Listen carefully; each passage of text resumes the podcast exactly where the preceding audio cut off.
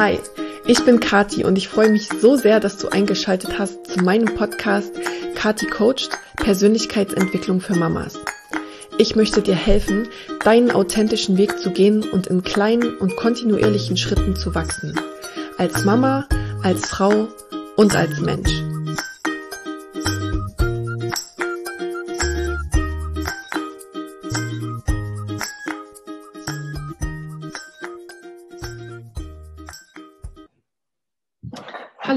Liebe Doreen. Ich freue mich, dass wir jetzt äh, ein bisschen sprechen ähm, über ein Thema, was mir im letzten Jahr, ja, was mich viel beschäftigt hat und womit ich mich viel beschäftigt habe, nämlich mit der Astrologie.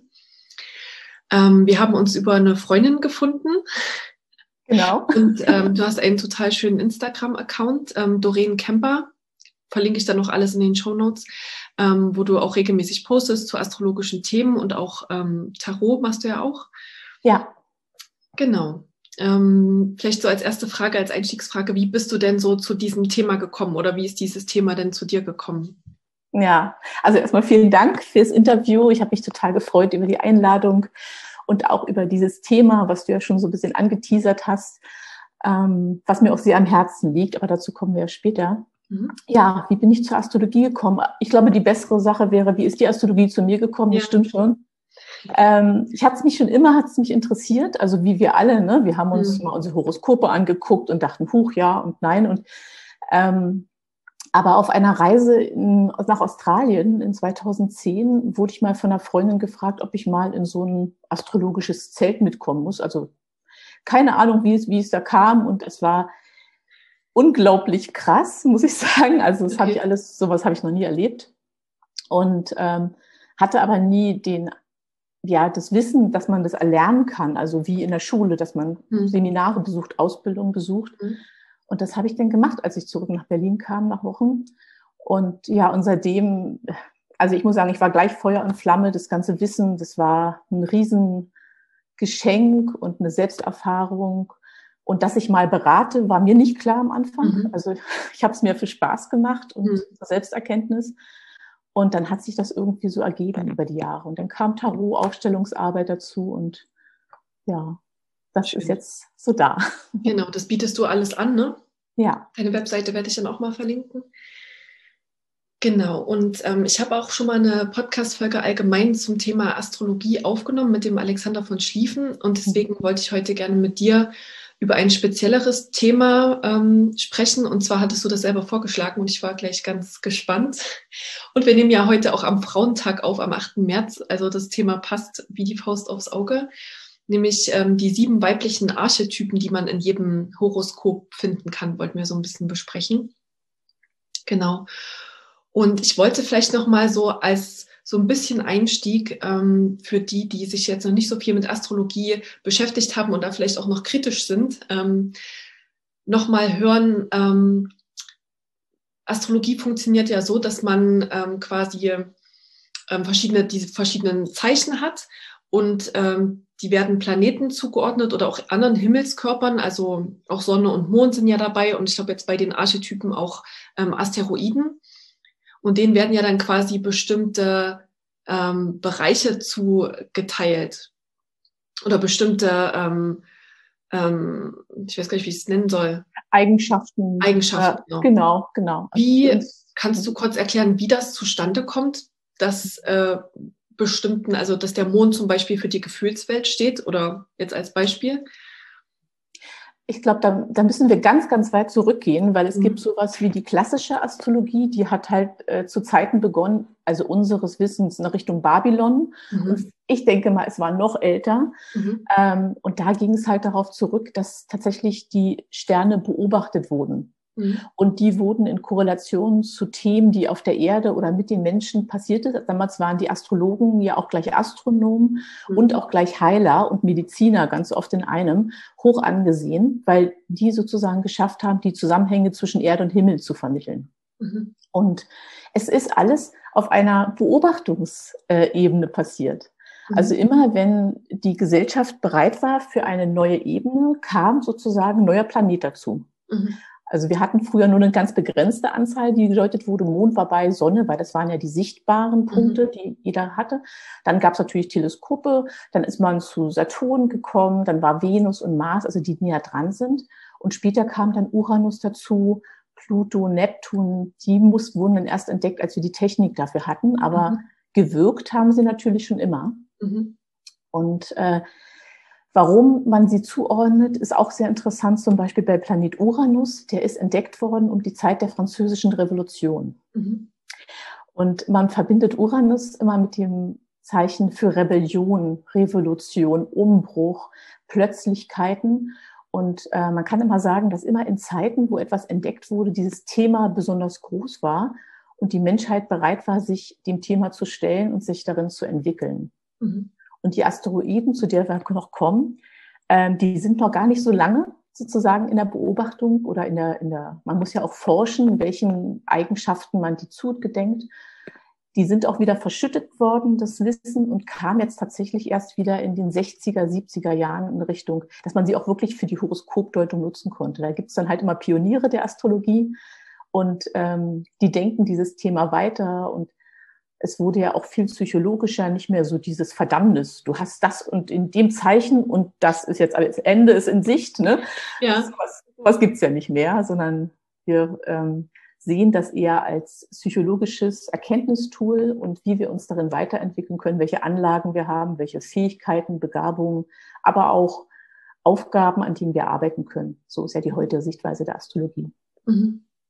Und ich finde es ja so interessant, dass es einfach oft, ähm, wenn man so ein Reading hat, ähm, es resoniert ja so oft in einem. Also es ist eben, äh, ich kann es so aus verschiedenen Readings sagen, dass man merkt, ob was stimmt oder nicht. Also es gibt eben so Sachen, da geht man überhaupt nicht mit in Resonanz und sagt so, keine Ahnung, äh, das, nee, das, das berührt mich nicht. Und dann gibt es andere Sachen, wo man sofort, wo einem jemand Fremdes was sagt und man weiß sofort, ja, das stimmt. Ähm, das, das hatte ich zum Beispiel bei, Familie, bei einer Familienaufstellung auch schon mal, dass so da in erstmal so verschiedene Bereiche hat sie so ein bisschen abgeklopft, wo ich halt dachte, nee, das ist irgendwie nicht. Und dann hat sie irgendwie eine Sache gesagt und da, da, da sind bei mir alle Schleusen aufgegangen. Also, wo man halt wirklich merkt, also wirklich in so einen Kontakt mit irgendwie so einer, in, mit so einem inneren Kern vor sich kommt, ähm, den der Verstand halt vielleicht gar nicht erreicht und wo man eben auch äh, eine andere Person gegenüber braucht, die ähm, einen spiegelt oder die da eben solche Anreize gibt mit verschiedenen Tools. Und so sehe ich das eben auch immer, dass das eben einfach verschiedene äh, Tools sind, wie, die wir nutzen. Ja, das glaube ich auch. Also wir sind sozusagen wie in so einem großen Feld, was ja auch die Aufstellungsarbeit ja auch sagt. Mhm. Und ähm, alle, die in Heilarbeit sind oder Psychologen, wie auch immer, wir bewegen uns alle in dem gleichen Feld. Mhm. Und dann ist es die Frage, welches Werkzeug angefällt. Ne? Ja. Der eine ist hingezogen zu Kristallen, der andere mag Karten, der nächste mag Aufstellungsarbeit, wo andere wieder sagen, Gott bewahre. Mhm. Ähm, der mag Astrologie. Also wir haben so das Glück jetzt in unserer heutigen Zeit, dass wir wie aus so einem großen Schatzkistchen uns auswählen können. Und ähm, und jetzt, wo du sagst, auch das resoniert, ich denke auch immer, dass die Sachen, die oben liegen, also die als nächstes dran sind, mhm. da gibt's am meisten sowas wie ein Yes. Ja. da würde ich gerne weiter gucken, da, da soll es sein. Das habe ich auch in Beratung, dass ich viele Sachen erzähle und derjenige nickt, mhm. ne, nickt mhm. und ja, interessant. Und dann irgendwann an einem Punkt werden die Augen groß. Mhm. Und dann ist es da, wo es gerade besonders wichtig ist. Und ja. dann kann man meist auch sehen, dass er vielleicht dann Transit hat. Transite sind, dass die Planeten weiterlaufen und dann ähm, ähm, Punkte in unserem eigenen Geburtshoroskop antriggern und dann ein mhm. Thema besonders nach oben an die Oberfläche bringen. Und das sind dann die schönen Momente, weil manchmal ist es, auch wenn es anderthalb Stunden nur eine Stunde sind, manchmal reichen da schon zwei Sätze hm. und die innere Maschine geht noch monatelang weiter damit. Ja, das ja. ist so. Hm. Ja, das stimmt. Ich finde, man muss das auch wirklich immer erstmal so ein bisschen setzen lassen. Ja. Und es gibt auch wirklich so, äh, ich kann sagen, so von jedem Reading oder von jedem Coaching, was ich bis jetzt gemacht habe, gab es eben immer so ein, zwei Sätze, die halt so geblieben sind, die, die einem immer wieder einfallen, die einem immer wieder dann so einen Impuls geben, was anders zu machen oder bewusster zu werden in irgendwas oder sich was genauer anzuschauen oder eben eine Richtung, wo man dann eben weiter gucken kann, auf jeden Fall. Kann ich das total bestätigen. Dass es oft nicht die ganze Session ist, sondern ja. so wirklich so, so ein Punkt, wo man so denkt, ach, das, da, da spüre ich gerade irgendwie was. Ja. Ich hatte schon so witzige Sachen auch mit meiner Astrologielehrerin. Da war ich ja auch sehr lange äh, in ja, wie soll ich sagen, im Coaching. Also es ist ja nicht nur so, dass man es lernt, sondern ich habe mir auch äh, ein Jahr lang komplettes Coaching äh, mit ihr gegönnt und so meine Themen aufgearbeitet. Und dann waren es manchmal so Sessions, die liefen dahin, ne? Und du sagst, mhm. total nett, super. Und dann ist man im Verabschiedungsprozess. Mhm. Man zieht die Schuhe an, Jacke an, steht in der Tür und sie sagt noch einen Satz und der war's. Mhm. Okay. Hatte, hatte nichts in dem Moment mit dem ganzen Week, also doch, hatte natürlich was damit zu tun, aber und dann bin ich weggegangen und habe mich damit wochenlang beschäftigt mit dem Thema mhm. oder vertieft. Also es ist so verrückt, wie es manchmal rumkommt. Also mhm. ähm, herrlich. Ja. Super.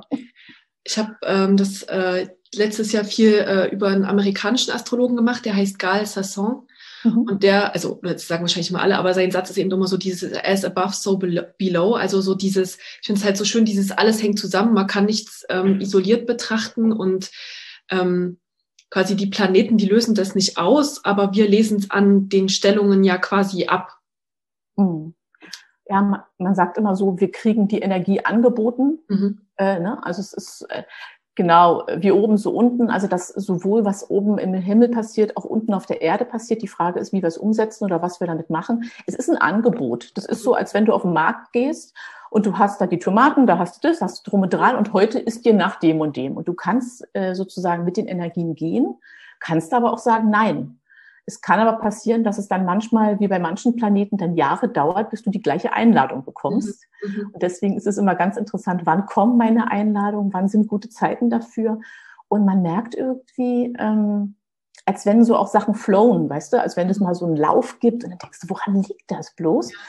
Und dann kann man, ich gucke ja dann ab und zu auch bei mir rein, ähm, äh, dann denke, ach so, alles klar. Oder es gibt wirklich so Stops manchmal in irgendwelchen Sachen. Ich denke, es kann da wohl nicht wahr sein. Und wir versuchen mit dem Kopf durch die Wand zu rennen und alles da zu schaffen, aber da geht partout nichts. Mhm. Und dann verschwenden wir auch mal unsere Energie. Aber ja. wir Menschen sind gewöhnt, alles gleich zu bekommen. Mhm. Und die Astrologie kennt sowas nicht, oder beziehungsweise die Rhythmen kennen das nicht, weil es gibt alles gute Zeiten, beziehungsweise nicht gut, sondern ähm, Zeiten, wo es einfacher läuft und Zeichen, wo es ein bisschen, ja, wo man sogar stoppen sollte oder in andere Richtung denken. Mhm. Ja. Aber wie gesagt, es ist nur eine Einladung. Wir müssen ja. nicht sklavisch den Sachen hinterherlaufen. Ja. Okay. Mhm. Genau, also es gibt so ein, so ein Grundreading, was man machen kann, so von seinem Geburtshoroskop. Mhm. Und das, ähm, über das, das wir heute sprechen wollen, das ist schon ein bisschen spezifischer, eben direkt ähm, nur für Frauen, ne? Ich habe es mal so angedacht, aber inzwischen bin ich sogar der Meinung, den Männern wird es auch super gut tun, okay. weil wir haben es ja alle in unserem Horoskop. Ja. ja. Ja. Also auch die Männer in unserer Runde eine Aufforderung ist mal zu tun. Ja. genau. Genau, wir hatten ja vorher gesagt, ähm, dass wir das vielleicht so ein bisschen anhand von meinem Horoskop machen, um das so ein bisschen ähm, vielleicht ähm, mit, mit Bildern füllen zu können. Ähm, genau, fang doch einfach mal an. Was sind denn die sieben ähm, Archetypen, die wir dann in unserem Horoskop finden können? Ja, also ein Archetyp ist, äh, ist so, ähm, erstmal ein Muster, was in uns ruht. Mhm. Also wir haben das quasi in uns und es können ganz vielfältige sein. Es kann die Mutter sein, es kann die Tochter sein, es kann äh, der Boss sein. Also unendlich viele Archetypen mhm. und die Astrologie hat äh, sozusagen Planeten bestimmte Eigenschaften zugeordnet und wie gesagt, in der klassischen gab es halt den Mond und die Venus, das war sehr früh. Ähm, das können, darunter können wir uns wahrscheinlich alle auch was vorstellen, aber es gibt dann noch äh, äh, Lilith, die kam in den 70er Jahren, wurde die sehr modern. Inzwischen wurden auch die Kinder danach benannt. Also ich bin immer gespannt, was das mit den Kids macht. Mhm. Ähm, dann gibt es äh, Asteroiden, die erst auch Anfang des 19. Jahrhunderts, aber populär auch wieder erst in den 60er, 70er Jahren wurden. Und auch die haben weibliche Bezüge bekommen. Mhm. Ähm, das sind äh, Vesta, Ceres, Pallas und Juno. Zu denen kommen wir einzeln nochmal. Mhm. Und ich fand das super interessant, ähm, dass gerade so die ähm, wie soll man sagen, die Feinheiten der Weiblichkeit und das betrifft sozusagen das männliche und das weibliche Horoskop, also für Männer und Frauen, weil wir haben das alle in uns, ähm, gerade erst zu dieser Zeit zu uns kam. Also fünf weitere weibliche Eigenschaften, Archetypen kamen in dieser Zeit und wir wissen ja, was das für eine Zeit war, die 68er, die 70er. Mhm. Das heißt, da kamen die Frauenrechte auf, Körperselbstbestimmung, Recht auf Abtreibung, äh, freie Liebe, all diese Themen, die in den 50er, 60er Jahren null denkbar waren. Die Frauen durften äh, selbst entscheiden, dass sie arbeiten gehen können. Wir können das ja heutzutage gar nicht mehr vorstellen, aber so war es ja. ja. Und dann kamen diese ganzen Powerplayer rein und dann ging die Revolution ab. Ne? Und ja. Äh, ich habe heute gerade ganz viel gelesen über Frauenrechte, nochmal jetzt zum 8. März. Und ähm, ich glaube, dass der Prozess noch nicht abgeschlossen ist, weil noch ist immer noch keine Gleichstellung da. Also von der Gesellschaft, nicht von dem Universum, dem mhm. ist das Schnuppe. Mhm. Ähm, aber die Gesellschaft ist noch nicht so weit und ich denke, der, ähm, ja, die Gleichstellung wird jetzt erst mit dem Wassermann-Zeitalter immer mehr Fahrt aufnehmen. Mhm. Davon haben ja vielleicht auch schon viele gehört, dass es da um Gleichberechtigung geht, um, ähm, ja, wie soll man sagen, um Vereinigung von Gegensätze, aber nicht mehr die Trennung von Dingen. Mhm. Und ja, und deswegen war das natürlich ziemlich cool, dass wir dann so neue Deutungsebenen im Horoskop bekommen haben, weil jetzt kann man differenzierter gucken, was ist dieser Punkt, was kann der ausdrücken und ist nicht nur so auf Mutter oder Geliebte fixiert, weil ein bisschen dürftig fand ich so ja. insgesamt. Ne? Genau. Genau, das waren die ersten beiden. Ne? Der Mond ähm, steht, also ich finde so die wichtigsten drei ähm, Zeichen, die man so von sich kennen könnte. Also die meisten kennen ja ihr Sonnenzeichen, das ist immer mhm. das, was in den Horoskopen benannt wird. Und dann gibt es ja aber noch den Aszendenten, also das aufgehende Zeichen, was zu deiner Geburtsstunde im Osten. Am Osthimmel erschien, genau. Erschien, mhm. genau. Ja. Und dann noch der Mond, der so ein bisschen was über die Gefühlswelt aussagt des Menschen, oder? Das sind jetzt so meine ja. reinhaften das sind so die, die oft abgetickert werden, wenn man sich kennenlernt und man redet auf einmal astrologisch, dann sagt man Sonne, Mond, Aszendent und dann sagt der andere, aha. Ne? So. dann hat er schon, okay. eine, dann denkt, dann denkt er eine Idee zu haben, wer man ist, aber ja. ja.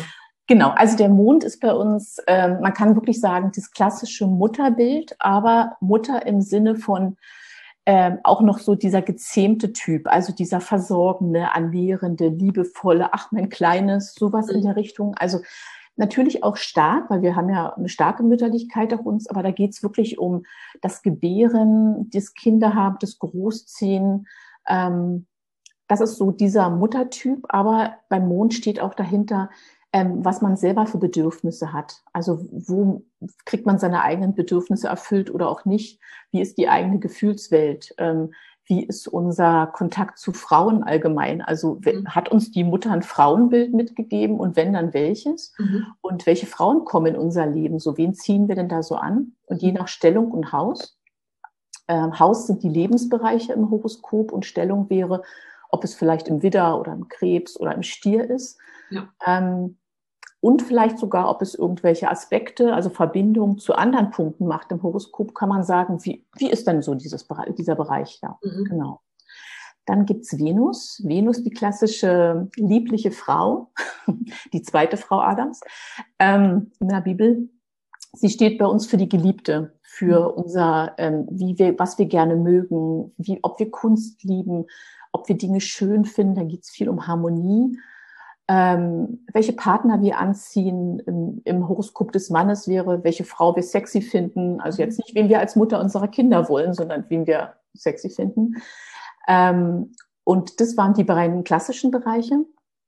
Dann kam Lilith dazu und Lilith ist ein ganz anderes Kaliber.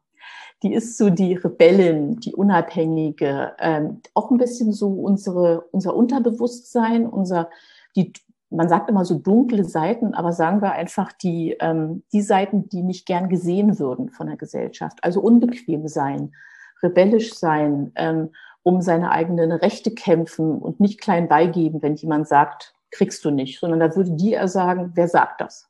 Mhm. Also die ist da schon sehr tough in ihrer Ausprägung. Genau, dann kam Ceres dazu. Das ist die Erweiterung des Muttertyps. Also da ist eine Unterscheidung zwischen dem Mond, weil hier geht es darum, die große Mutter, Mutter Erde, unser Verhältnis zur Erde, ähm, das Loslassen unserer Brut. Können wir das gut? Sind wir da gut drin? Was passiert, wenn Empty Nest Syndrom folgt? Ähm, kann aber auch sein, dass wir manchmal, äh, wenn wir eine ausgeprägte haben, dass wir äh, sowas wie eine Matriarchin der Familie sind. So du kennst diese Großmütter, die mhm. alle um ihren Tisch versammelt haben und wenn die Bu sagt, schrecken alle zurück. Ne? Das ist zum Beispiel so ein Ceres-Typ oder so eine Bäuerin, wo der Mann schon lange nicht mehr auf dem Hof ist, aber die alle zusammenhält, das ganze Dorf. Das ist jemand, die braucht nicht die Erlaubnis des Mannes, die geht nach ihrer Natur. Mhm. Genau. Dann gibt es Pallas Athene, manche nennen sie auch nur Pallas, sind, sind alle nach Götter benannt. Äh, das wollte ich nicht genau, das habe ich noch nicht gesagt. Ceres, Pallas, Juno, Vesta sind alles ehemalige griechische Göttinnen. Mhm. Ähm, Pallas ähm, ist der intellektuelle spröde Typ. Mhm. Da geht es um Klugheit, Schlauheit.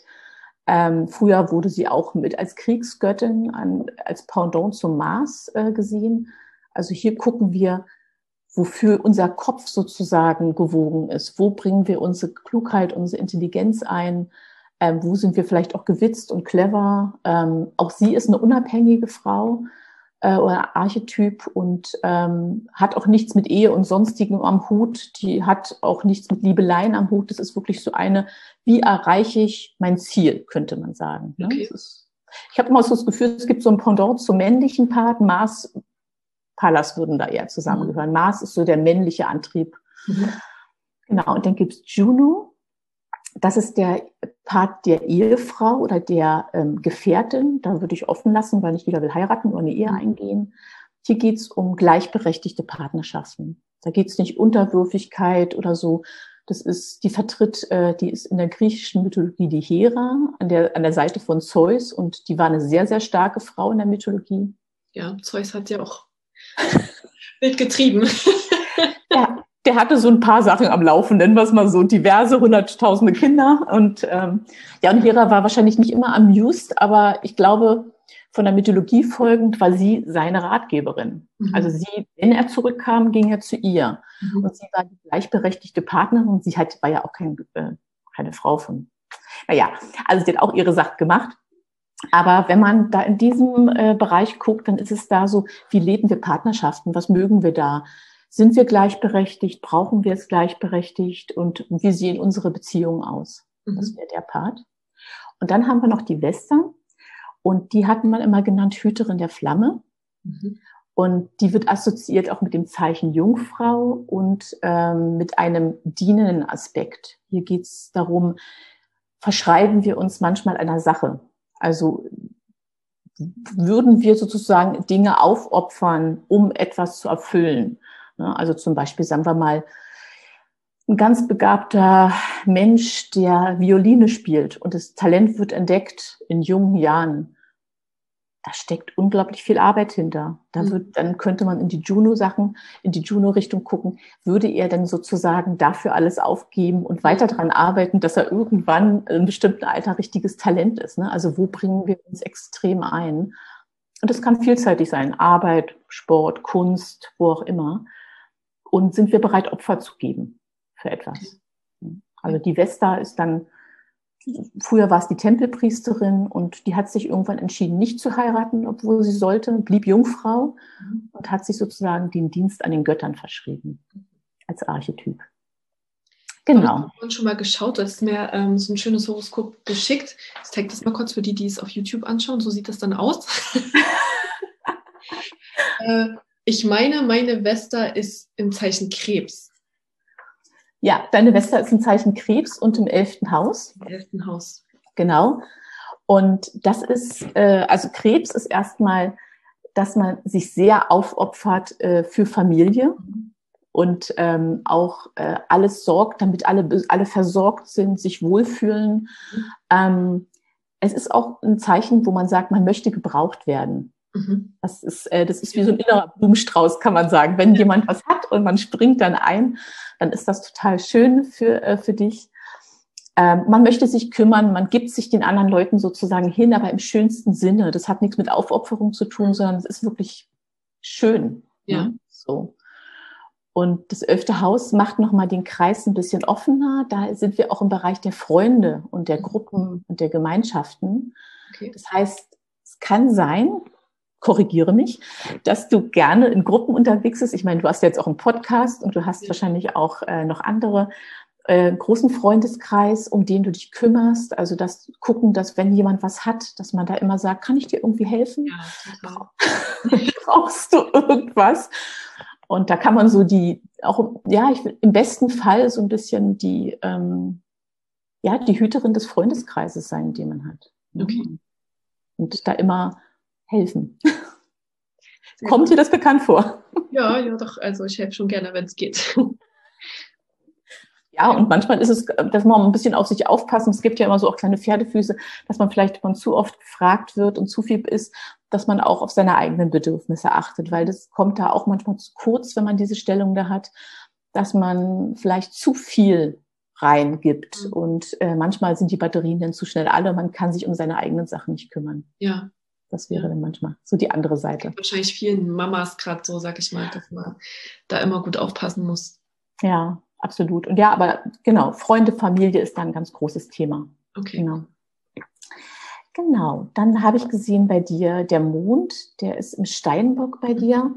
Wenn wir mal so die Reihenfolge gehen, ähm, im fünften Haus, Steinbock ist sozusagen, da mag man Routine und Struktur. Mhm. Ähm, das gibt auch ähm, eine, eine Ruhe in sich, wenn man das macht, also effektiv Dinge erledigen, sich einen Plan machen, strukturiert vorgehen. Das ist sowas wie, ähm, dass es einen emotional im Balance hält. Wenn es zum Beispiel wilde Zeiten sind, wo man das überhaupt nicht beeinflussen kann mhm. und es kommt da eine Änderung und da, da kann man so ein bisschen leicht aus seinem eigenen, äh, ja, wie soll man sagen, das kann ein gefühlsmäßig aus der Bahn bringen. So. Mhm. Ja. Also, also das merke ich im Moment gerade extrem. Also ich ähm, bin jetzt seit diesem Jahr so ziemlich gut so, sag ich mal, mit meiner Morgenroutine und auch, ähm, ich faste ja gerade so ein bisschen ähm, Zucker und Gluten und äh, habe wirklich jetzt gerade so viele kleine Routinen etabliert. Ich bin sonst eher so ein spontaner Typ, würde ich sagen. Aber ich merke gerade tatsächlich, dass mir das total gut tut, so für wirklich für so eine Ausgeglichenheit. Also ich fühle mich ähm, im Moment sehr ausgeglichen, beziehungsweise wenn ich merke, so es kommen so kleine Sachen, die mich irgendwie triggern, ähm, kann ich das gerade gut abfangen, weil ich das Gefühl habe, ich bin gut so mit meinen Routinen am, am Laufen mhm. und ähm, ja, das, das balanciert mich wirklich aus. Kann ich mhm. bestätigen, ja. Ja, das ist, man erkennt es ja manchmal auch erst später, ne? Das ist, also wenn man das nicht weiß von sich, dann probiert man ja in seinem Leben erstmal alles aus. Ne? Das ist ja, du bist ja jetzt, wenn ich das verraten darf, so in diesem 35, 36er Abschnitt. Und ähm, da, da gewöhnen alle, wir haben ja alle sieben Jahre einen neuen Zyklus, der beginnt. Da kann man, können ja alle mal zu, zurückrechnen, was bei Ihnen bei sieben, 14, 21, so das sind so die großen Schritte. Am meisten bekannt ist noch dieser Saturn-Return, den alle befürchten immer um die 30 und dann oder um die 28 und dann geht's die 35. Das heißt, auch da gibt's schon wieder so einen Schritt, wo man sagt, jetzt kenne ich mich besser. Ja. Und ich weiß, ich probiere das mal aus und dann merkt man, was einem gut bekommt und was nicht. Ne? Und ja. ein bisschen Chaos darf sein, aber wenn du jetzt merkst, dass dir das super bekommt, mhm. fantastisch. Ja. Also ich, ich kann dir das nur raten. So Steinbock, Mond für so Gefühlswelt fand ich eigentlich immer so ein bisschen, war ich erstmal so, okay, Steinbock, Mond. Gerade so, weil das eben so mit diesen Rotieren und eigentlich eher so was, so ein äh, unemotionaler Typ finde ich, also für mich zumindest ähm, hat es irgendwie so, war das für mich erstmal so ein bisschen, äh, konnte ich mich erstmal nicht so gut damit identifizieren, muss ich mhm. sagen. Naja, sagen wir mal so, du bist halt kein Löwemond, ne? Also der vielleicht auf jemanden zurennt und sagt, also ich bin der Größte und wer auch immer du bist, ne? So ungefähr.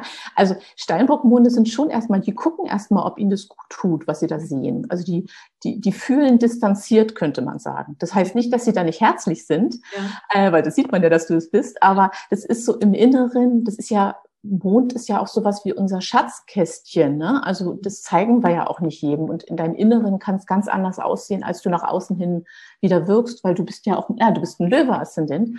Also das heißt, da kommt noch mal, das sind ganz andere Welten, die da passieren. Mhm. Aber zum Beispiel, wenn man jetzt in deiner Mütterlichkeit guckt, bist du jemand, der äh, deine Kinder ähm, zum Beispiel sehr strukturiert und sehr verantwortungsvoll erziehen wirst. Also die, die wissen dann schon in jungen Jahren, guck mal, wenn du das machst, passiert das. Und wenn du das machst, du bereitest die unheimlich gut auf das Leben vor. Okay. Und das ist ja auch ein Ausdruck von Mond im, im, im Steinbock. Ne? Okay. Genau. Und du hast das im fünften Haus, das heißt, da bewahrst du dir auch immer so was Kreatives, Verspieltes und ähm, das ist auch nochmal so ein, so ein Bereich, wo man das ein bisschen aufbricht. Du hast auch nochmal Jupiter daneben, aber das ist nochmal ein Thema für eine Beratung. Das, der bringt auch immer Leichtigkeit drin und der macht es dann nicht ganz so schwer. Ja. Genau, ja.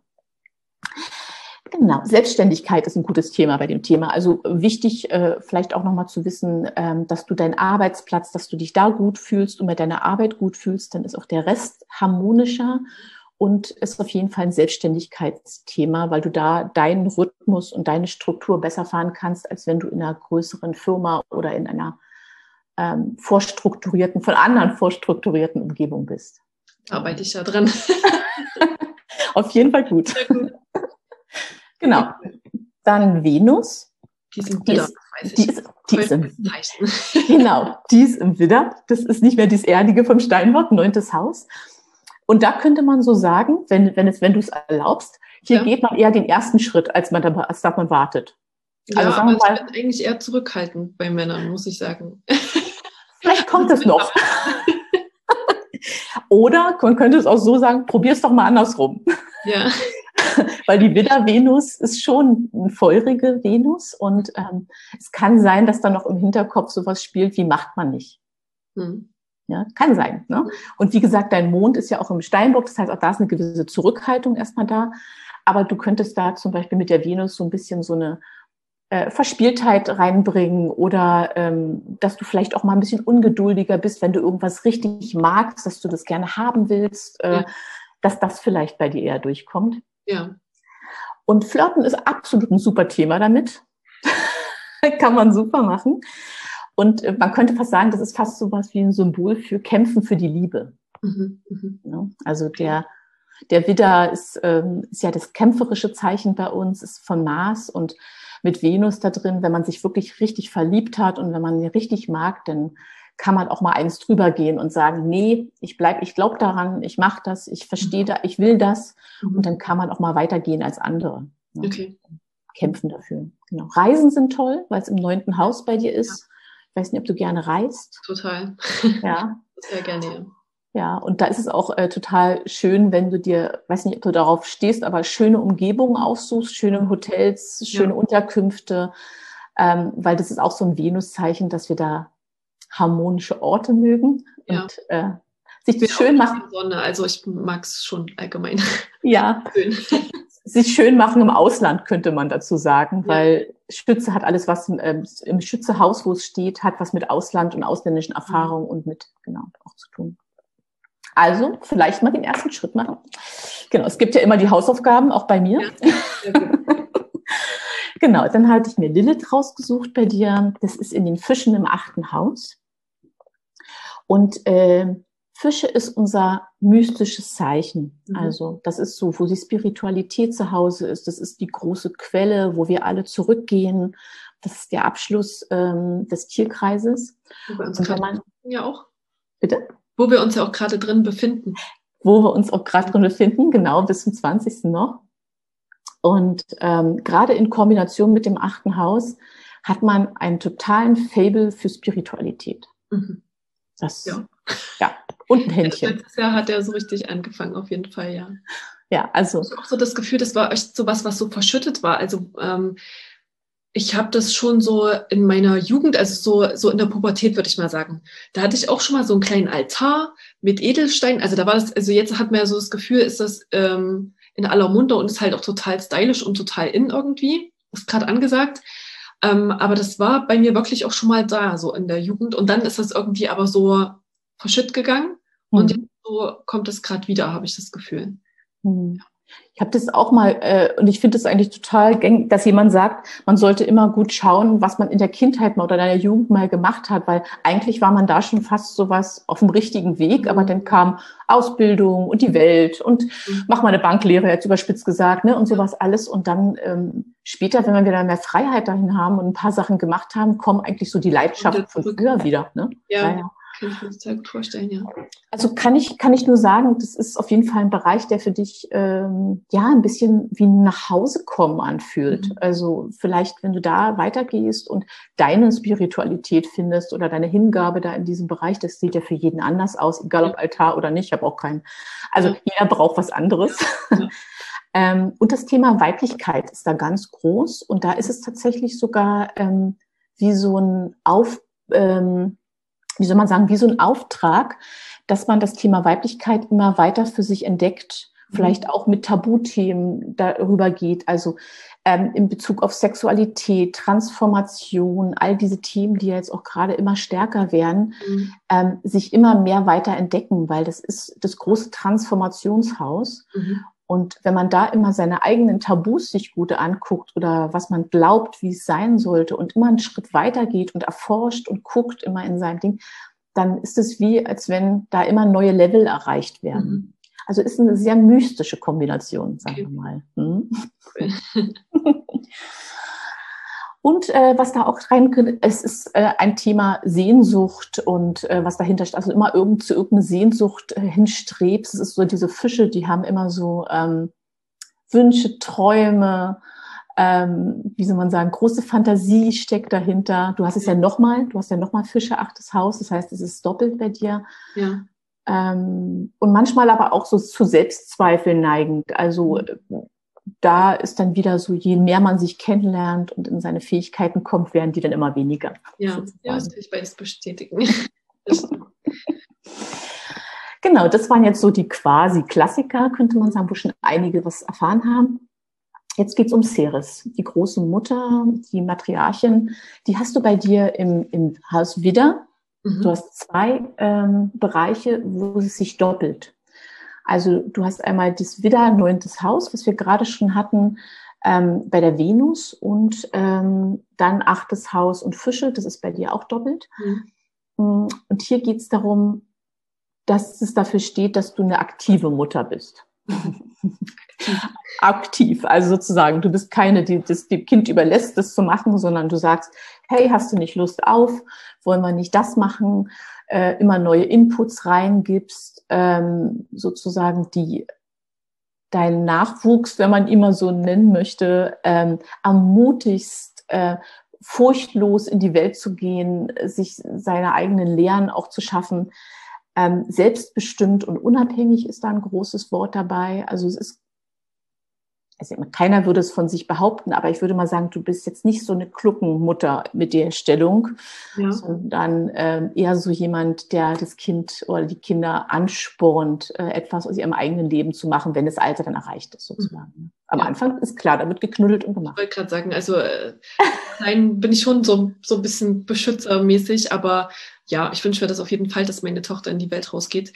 Und das war für mich ein ganz großer Punkt, warum ich überhaupt angefangen habe, ähm, mich mit Coaching und so zu beschäftigen, weil ich gedacht habe, ähm, ich möchte, dass meine Tochter ähm, ja eben ihren Weg geht und das macht, was sie erfüllt. Und ähm, dann habe ich mir gedacht, äh, am besten funktioniert das wahrscheinlich, wenn man es selber vorlebt und ein Vorbild dafür ist. Und habe dann halt so gedacht, ja, so hundertprozentig erfüllt mich halt meine Arbeit halt nicht. Und dann habe ich halt da angefangen, eben auch diese Coaching-Ausbildung zu machen, erstmal auch nur für mich, ähm, ja, für mich ist so das Thema Vorbild sein als Mama eben ganz großes, dass man eben sagt, ähm, das, was ich mir für mein Kind wünsche, ähm, das muss ich eben auch äh, so authentisch wie möglich vorleben. Und ähm, ja, das ist auch mein Thema, was ich gerne anderen Mamas vermitteln möchte, dass sie sich halt einfach mit sich beschäftigen.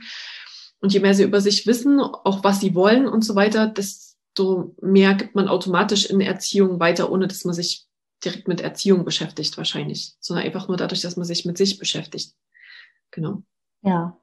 Ja, glaube ich auch, weil es ist auch so das Thema bei Aufstellungsarbeit, dass sobald man Themen für sich selber löst, die man ja manchmal auch an die Nachkommen übergibt, manchmal mhm. überspringt es eine Generation, manchmal ist es dann direkt von Mutter oder Vater, ja. die man dann bekommt, dass man da, wenn man da eigene Themen löst, es gar nicht mehr das Thema der Kinder wird. Mhm, und im genau. Gegenzug wundert man sich, was Kinder manchmal für Verhalten an den Tag legen oder was überhaupt nicht mit einem selbst zu tun hat. Ähm, und dann kommt es aus der Familie irgendwo her, weil das Thema da so rumschwirbelt. Ne? Mhm. Ne? Deswegen absolut, ich würde auch sagen, das Beste ist erstmal sich um sich kümmern und dann sozusagen die Weichen für die Kinder zu stellen, dass sie immer weniger zu bearbeiten haben. Ne? Ja. Wie alt ist deine Tochter? Fünf ist jetzt. Fünf, ja, auch noch ein schönes Alter, ja. Es sind natürlich auch noch mal ganz andere Kinder, ne, die auf die Welt gekommen sind, die stellen ganz andere Fragen. Ja. Ähm, die wollen schon von einem ganz andere Sachen wissen, wo ich teilweise, ich habe ja auch äh, in der Umgebung Kinder so um die fünf, sechs, sieben, ähm, wo man manchmal auch verdutzt ist und sagt, coole Frage. Ja, also, was die auch immer so mit kriegen. Also meine Tochter hat mich auch irgendwann mal gefragt, Mama, was ist eigentlich Coaching? Weil sie es wahrscheinlich so die ganze Zeit immer von mir gehört hat und ich dachte, okay, das muss ich erstmal erklären. Ja, die fordern gut und das ist toll, weil daran wächst man, wächst man dann selber auch. Ne? Also es sind Knallerfragen dabei manchmal, wirklich. Ja. Ähm, ja, um das, genau, Ceres nochmal, also weil du ja auch sagst, es kann auch das Kampf für die Kinder, da steckt so diese typische Löwenmutter dahinter. Ne? Also wo man sagt, hier ist Ungerechtigkeit, Moment mal mit mir nicht. Mhm. Und dann geht es wirklich in die Vollen und dann holt man sprichwörtlich die Lanze raus und zieht erstmal für die, fürs Kind in den Krieg, sagen wir mal, in der Schule passiert irgendwas, beobachte dich, ich bin gespannt. Also es kann, es kann sein, dass man dann einfach loszieht und sagt, hier wird gekämpft. Ne? Mhm. Genau. Ähm, ja, dann äh, Pallas Athene oder Pallas, wie manche sie auch nennen. Da kommt die Wiederholungsthema mit Fische im achten Haus. Ähm, du hast da eine Kombination zusammen mit Lilith. Die beiden stehen zusammen. Und das könnte man fast so als ähm, Frauenrechtlerin bezeichnen. Okay. Also vielleicht kommt dieses Thema später nochmal auf dich zu.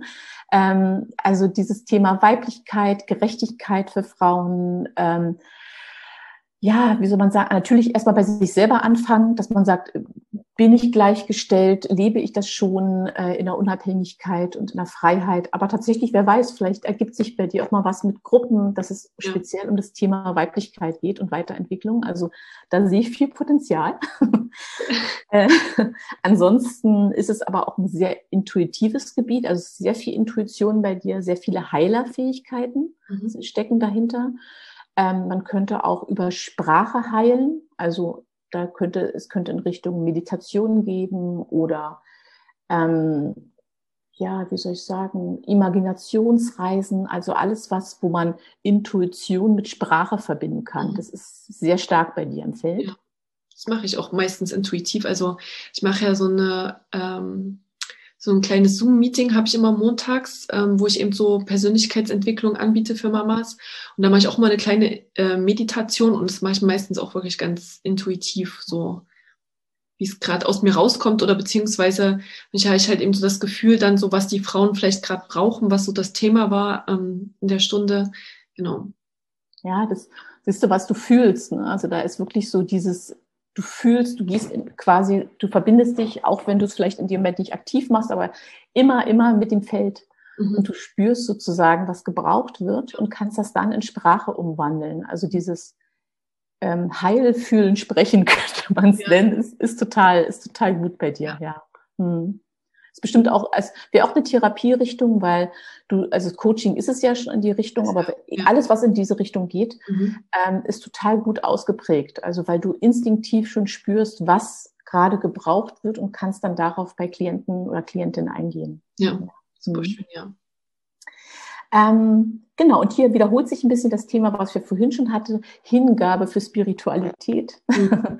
für Gerechtigkeit, äh, aber auch für Tabuthemen. Also da ruhig mal weiter tiefer graben, gucken, machen, weil du hast diese Kraft, äh, wenn andere zum Beispiel mit Themen kommen, die die vielleicht gar nie anfassen würden oder mhm. ansprechen würden. Also alles, wo man sagt, ich weiß gar nicht, was heutzutage noch tabu ist, jeder redet ja über alles, aber du weißt, was ich meine. Also ja. sagen wir mal im Bereich Sexualität oder Sexualität nach der Geburt. Es gibt ja ganz vieles, wo mhm. man vielleicht in kleinen Gruppen drüber spricht, aber nicht in großen. Mhm ähm, oder davor, wie auch immer, alles Mögliche. Also diese Themen sind bei dir sehr gut aufgehoben. Also mhm. du kannst da aus einem reichen ähm, Schatz, ohne dass du es vielleicht erfahr, selber erfahren hast, aber du, mhm.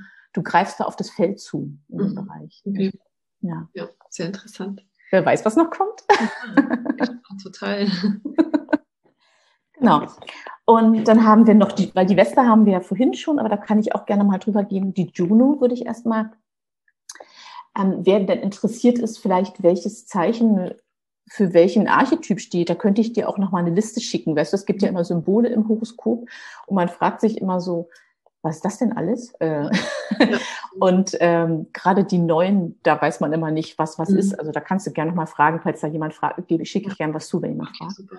Ja. Mhm. Genau, Juno, da geht es um die Beziehung, äh, um die Ehefrau, um partnerschaftliche Beziehung, die ist bei dir in Zwillinge und Haus 11 ähm, da ist Kommunikation in Partnerschaften sehr, sehr wichtig oder mhm. dir sehr, sehr wichtig, ja. wenn es so ist. Ja, auf jeden Fall. Ja, also ich glaube, ähm, mit der Stellung, dass wenn du einen Partner finden würdest oder einen Partner hast, der nicht redet und sich nicht mit dir austauscht, das wäre sehr traurig und sehr arm. Ja. Weil ähm, das kann in jedem Bereich sein. Das kann für den Tagesablauf sein, aber für die tiefen Themen oder was, was beschäftigt dich gerade, was brauchst du gerade? Also Kommunikation ist da ganz, ganz groß. Total. Ganz wichtig.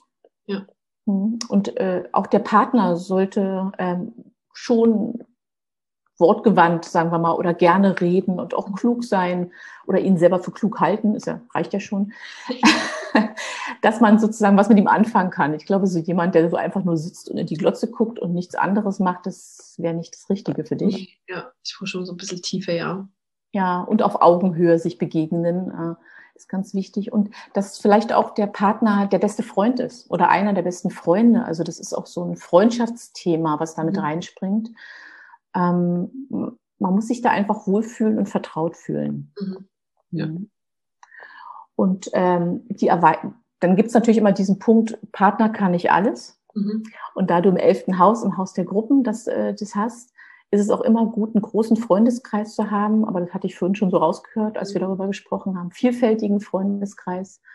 Und äh, auch mit denen du dich über die Themen austauschen kannst, wo du nicht mit dem Partner drüber reden kannst. Mhm. Also das ist dann wie so eine eigene Großfamilie, die man sich daran züchtet ja. oder ranbekommt ja. übers Leben. Ja, ich finde es auch wichtig, dass man ähm, nicht alles von dieser einen Person erwartet irgendwie. Also ist ja auch ziemlich großer Druck, wenn man sich das selber vorstellt, dass man da eben alle Themen und alles abdecken soll. Ja, finde es ganz gut. Ja, das denke ich auch. Also das war ja mal so das Ideal, ne? Äh, Freunde nur im Zusammenhang mit dem Partner, aber wir sind dann jetzt in den 60er Jahren, ich weiß.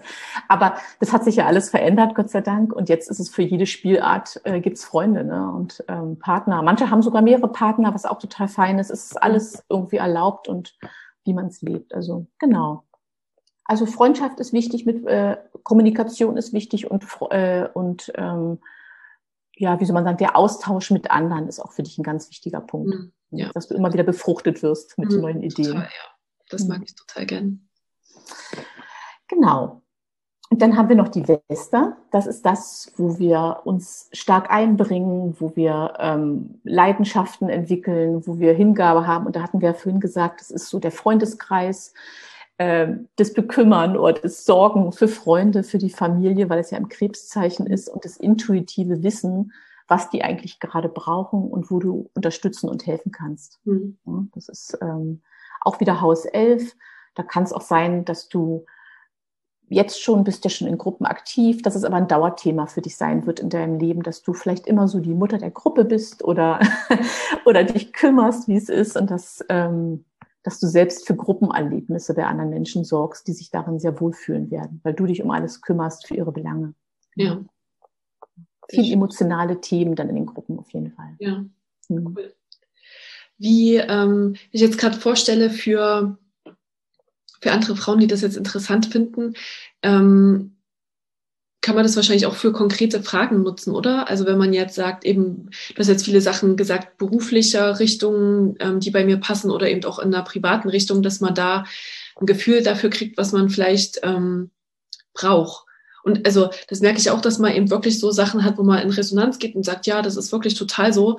Und das ist ja wirklich dann dieses, finde ich immer wieder kleine Wunder, was eben so in Coachings passiert oder wenn man eben mit einer fremden Person ähm, über, über diese Themen redet, dass man so, ähm, aha, also dass, dass man das nochmal tiefer sich selber versteht, wenn eine andere Person einem das spiegelt und sagt, du bist so und man dann so dieses Erlebnis hat von, ja, krass, der, sogar der sagt das. Also ich glaube, das ist irgendwie so dieses, äh, diese Magie, die da irgendwie bei, bei Coachings immer wieder passiert, dass man da eben so in Kontakt mit sich kommt durch eine andere Person, durch verschiedene Werkzeuge. Genau. Gibt's da, hast du da noch Empfehlungen, was, ja, mit was für Fragen oder Anliegen mal so ein, so ein Reading machen könnte?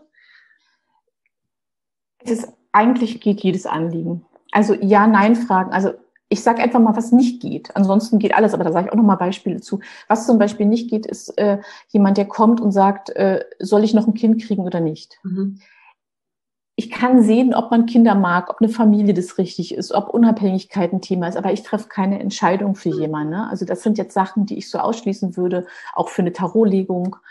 Ähm, was äh, auch nicht so ist, Gesundheitsfragen, ich habe das und das, soll ich das machen und so. Also alles, wo man sehr stark in die, in die Abgabe der Verantwortung geht, das wäre eher nichts für ein Reading.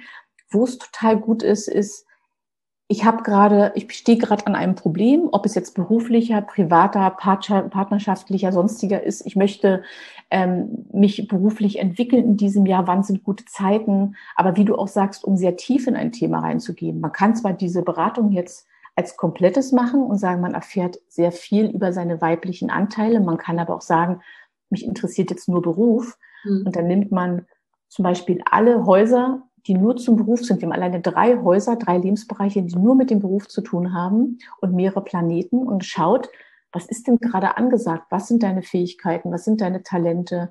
Und natürlich kommen die anderen Punkte im Horoskop immer dazu. Das ist, mhm. äh, du kannst das eine nicht ohne das andere deuten. Ähm, und dann wird es doch letztendlich so nichts. Also man kann die Beratung mit jedem Thema füllen, was man möchte. Und ich habe die Erfahrung gemacht, dass man manchmal mit einem Thema kommt und das findet man auch total wichtig und auf einmal macht sich was ganz anderes aus, mhm. ja. wie du auch sagtest. Und auf einmal sind wir da in irgendeiner Tiefe und in irgendwas ganz Wesentlichen drin, was vorher gar nicht klar war. Mhm. Mm, deswegen ist es manchmal, fängt man manchmal mit einem Thema an und das ist so die Decke, die oben ist, weil ein das ja auch wirklich gerade berührt. Ich stehe gerade vor einem beruflichen Wechsel oder ich komme mit meiner Partnerschaft nicht weiter oder ich wünsche mir einen neuen Partner ne? und diese ganzen Sachen. Und dann geht's aber doch wieder oftmals zur Familie. Wie war es mit der Mutter, mit dem Vater? Was steht dahinter? Ne?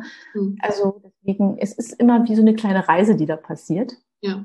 Und, ähm, und du hast recht, es passieren da manchmal Sachen, ich bin zutiefst gerührt, ne, was dann äh, herauskommen kann oder was man dann für Feedbacks bekommt. Und das ist ja dann Eigenarbeit, die dann passiert. Ich bin ja nur derjenige, der einen Satz bekommt oder der das Horoskop analysiert und die Tür aufmacht.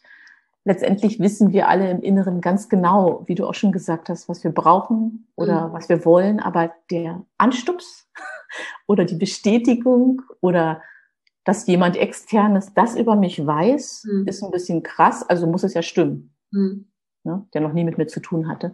Ja. Das kommt dann auch ganz oft. Aber die, die quasi die Veränderung herbeiführen, sind immer wir. Mhm. Und das ist so schön, wenn es dann passiert. Also, ja. Cool. ja. Hm. Okay. Ähm, erstmal vielen Dank für diese ganzen, ähm, ja, dieses ganze Wissen und natürlich äh, ganz persönlich meine, meine Stellung. Ähm, vielleicht nochmal so zum Abschluss so was Allgemeines. Ähm, kannst du so allgemein an den aktuellen Planetenständen sagen, was vielleicht dieses Jahr ansteht für, für uns als Gemeinschaft? Also erstmal sind wir gerade Gott sei Dank aus dem Januar, Februar raus. Das war für viele wirklich schwere Monate. Es waren auch so, der Februar war auch mit der, also der energiereichste war Januar.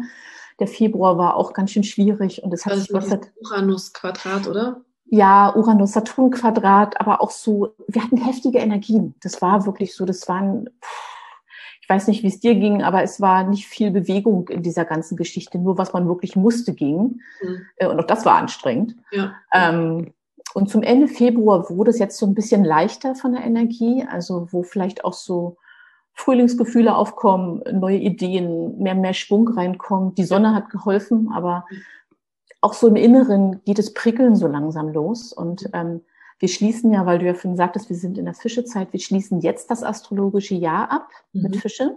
Für mich ist so Silvester ja immer am 20. März, weil dann beginnt die Witterzeit. Wir sind gerade in so einer balsamischen Phase eigentlich, die auch nochmal so eher ruhiger ist, bis das neue Jahr anfängt. Das, das liegt quasi an der Fischezeit. Mhm. Also die Fischezeit ist eigentlich so eine Reflexionszeit, äh, in sich gehen, zurückziehen, ähm, das Jahr abschließen, Revue passieren lassen. Und wenn man das dann abgeschlossen hat, kann man sozusagen neu starten. Mhm. Wobei ich gerade feststelle, dass das gar nicht so ruhig ist, mhm. sondern dass schon eine Menge Prickel unter der Haut ist äh, und vielleicht nicht immer gleich die Ausführung, aber so Bock auf Neues, nennen wir es mal. Also ist gerade einfach da, ne? Viele starten mit Dingen und so. Aber wir können uns noch ein bisschen entspannen. Also die Zeit geht ab dem 20. los und dann können wir alle nochmal anstoßen. Dann geht nämlich das astrologische Jahr mit dem Frühlingsanfang am 20. los. Und ja, wir haben ein übergeordnetes Thema in diesem Jahr und das ist dieser besagte Saturn-Uranus-Transit. Das sind zwei Planeten, die komplett verschiedene Energien haben. Mhm. Saturn ist so unser Lehrmeister, auch der, der manchmal die Bremse anzieht, der auf das Alte sagt, das ist auch karmische Themen stehen dahinter, der sagt immer, prüfe, bevor du etwas Neues startest, ähm, ne, der so die Hand hebt und sagt, bist du sicher, dass du gut vorbereitet bist? Willst du nicht noch das sechste Buch dazu lesen oder noch einen Kurs machen oder was auch immer? Also der ist so der große Lehrer. Mhm. Und der zieht, er hält einen manchmal auch ein bisschen zurück und da fragt man sich, ob man gut genug ist, ob man bereit genug ist und all das. Ähm, dann ist aber, ähm, äh, Entschuldigung, äh, genau, Uranus äh, dazu. Ich weiß gar nicht, habe ich, hab ich von Uranus gesagt? Egal. Ähm, Saturn-Uranus auf jeden Fall. Und dann kommt Uranus rein. Ganz andere Qualität. Der sagt, boah, loslegen, schnell, jetzt, sofort. Ähm, alles abbrennen, die Hütte, alles neu machen. Ähm, und diese beiden Energien sind in einem Spannungskonflikt in diesem Jahr oder ja, Spannungstransit könnte man sagen, Quadrat heißt es. Und ähm, die haben drei Phasen. Wir hatten die erste Zusammentreffen hatten wir jetzt im Februar, das nächste haben wir im Juni, das letzte im Dezember. Also wir haben den Spaß das ganze Jahr, mhm. begleitet uns die Energie und es wird immer ein Willen sein. Mhm. Das heißt, wir sind gerade in sowas wie, das Alte ist noch da, das Neue ist noch nicht da, aber es will sich seinen Weg brechen. Mhm. Das heißt, wir können so einen Schritt zurück, zwei nach vorne, einen Schritt zurück und so kann das die ganze Zeit so pendeln. Ähm, und für mich ist es so ein Bild, dass wir entscheiden können, sollen, müssen, wie auch immer das jeder betrachtet, dass man das Alte bewahrt, was gut war, aber das loslässt, was man nicht mehr braucht, was wie ein Ballast oder wie so ein Klotz am Bein ist, muss jeder dann selber entscheiden, was es für ihn ist, oder je nach Saturnstellung im Horoskop kann man es auch sehen. Und dann aber auf diesem Alten aufbauen und etwas Neues, vielleicht was Außergewöhnliches oder Ungewöhnliches für einen selbst kreieren. Also wo man sich auch teilweise selber überrascht. Mhm. Auf einmal hat man gar nicht geplant, kommt auf einmal ein Tier in das Leben, ins eigene Leben, ne? Hat man auf einmal einen jungen Hund oder eine Katze, hat man nie gehabt.